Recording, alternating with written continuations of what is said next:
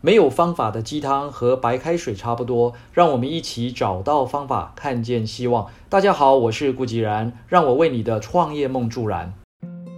许多人在探讨事业无法成功的原因时，归纳起来有四个主要的原因：缺乏具体的目标，缺乏宏大的愿景，缺乏强壮的团队，缺乏充分的资金。在美国纽约证券交易所上市的新东方英语教育集团负责人俞敏洪先生说：“创业初期哪里会有清楚的目标？创业跟做人是一样的，初期要先有梦想，然后学会包容一切的不如意，并且在失败和探索中成长。等稍微有了结果的时候，不要去独占，要懂得与伙伴、社会分享。”郭台铭先生也有类似的看法。除了目标之外，愿景呢？问过郭台铭先生，他也是笑着说：“创业之初能活下来比较重要。至于团队与资金，所有白手起家的成功企业家都知道，这两个条件从来不是最关键的问题，所以才叫做白手起家呀。”俞敏洪说：“梦想、包容、成长、分享。”都是创业家很重要的品质。一旦创业成功与否，其实不是那么重要，最要紧的是过程中的成长。是成长让创业家具备智慧，是成长决定创业家的成功。所以，只要有成长，就会有成功。成功的定义因人而异，成功绝不是外在的条件，例如长得比较帅、比较美。或是身着奢华的服饰，开着玛莎拉蒂、Porsche 等名车代步。郭台铭先生的身价高达新台币两千多亿元，大约是七十多亿的美元。身上最常穿的就是红海富士康的工服，或是不知名的短衫，一样无损于他的成功啊。有一回在阳明山的燕子湖附近，我遇到了台湾经营之神王永庆先生。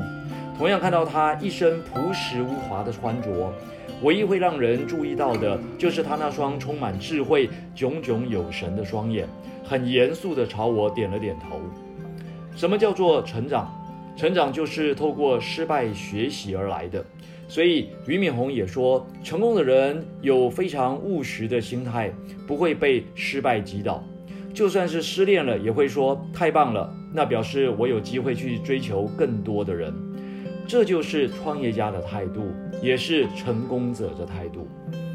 如果想要实现梦想，我们必须清楚地找回自己人生的主导权，因为所有的梦想都有一个共同的特征，那就是这是一个从未实践过的梦想。实现这个梦想，走出自己的道路，这些都是挑战，挑战自己的意志、能力、极限。但是。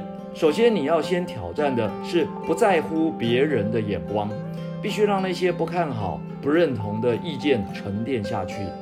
因为实现自己的梦想，就是朝着自己的生命前进，是对自己生命的承诺，不是对别人生命的承诺，更不是要别人对我们的生命做承诺。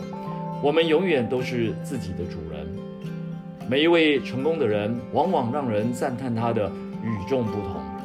仔细想想，从古至今出现过第二个成吉思汗、第二个拿破仑、第二个贾伯斯、第二个李嘉诚吗？没有。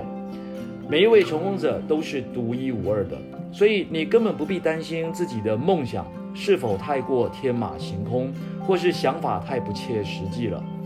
当我们勇敢地面对自己的人生，那个生命的与众不同就已经绽放出光芒了。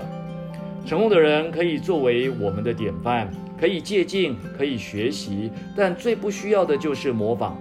我们看到最多的现象，不是没有可以参考的成功典范，而是宁愿过着日复一日的相同生活，不再有梦想，不愿意去冒险，更不愿意学习与成长。然后看到或是听闻有人提出梦想的时候，就迫不及待地去劝对方打消念头。或是干脆泼一盆冷水。实现梦想是一个很美妙的过程，因为它会带来很多志同道合的伙伴，也总有不断的创意与惊喜。纵使会遇到困难、失败、打击，但每一回的努力，就好比我们经历了一场生命的盛宴，收获总是丰富的，令我们吃惊，也让我们更清楚自己的使命以及自己存在的价值。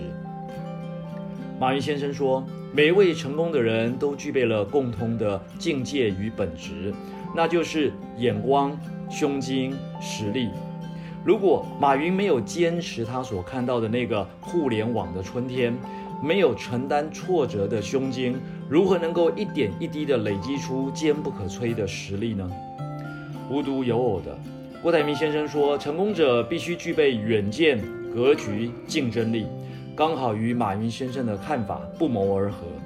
各位朋友，梦想一直都在，就看我们愿不愿意去挖掘自己的无限可能。以上就是今日的晨间小语，如果喜欢就帮忙转发出去喽。善知识要传递才能产生力量，我们下回再会。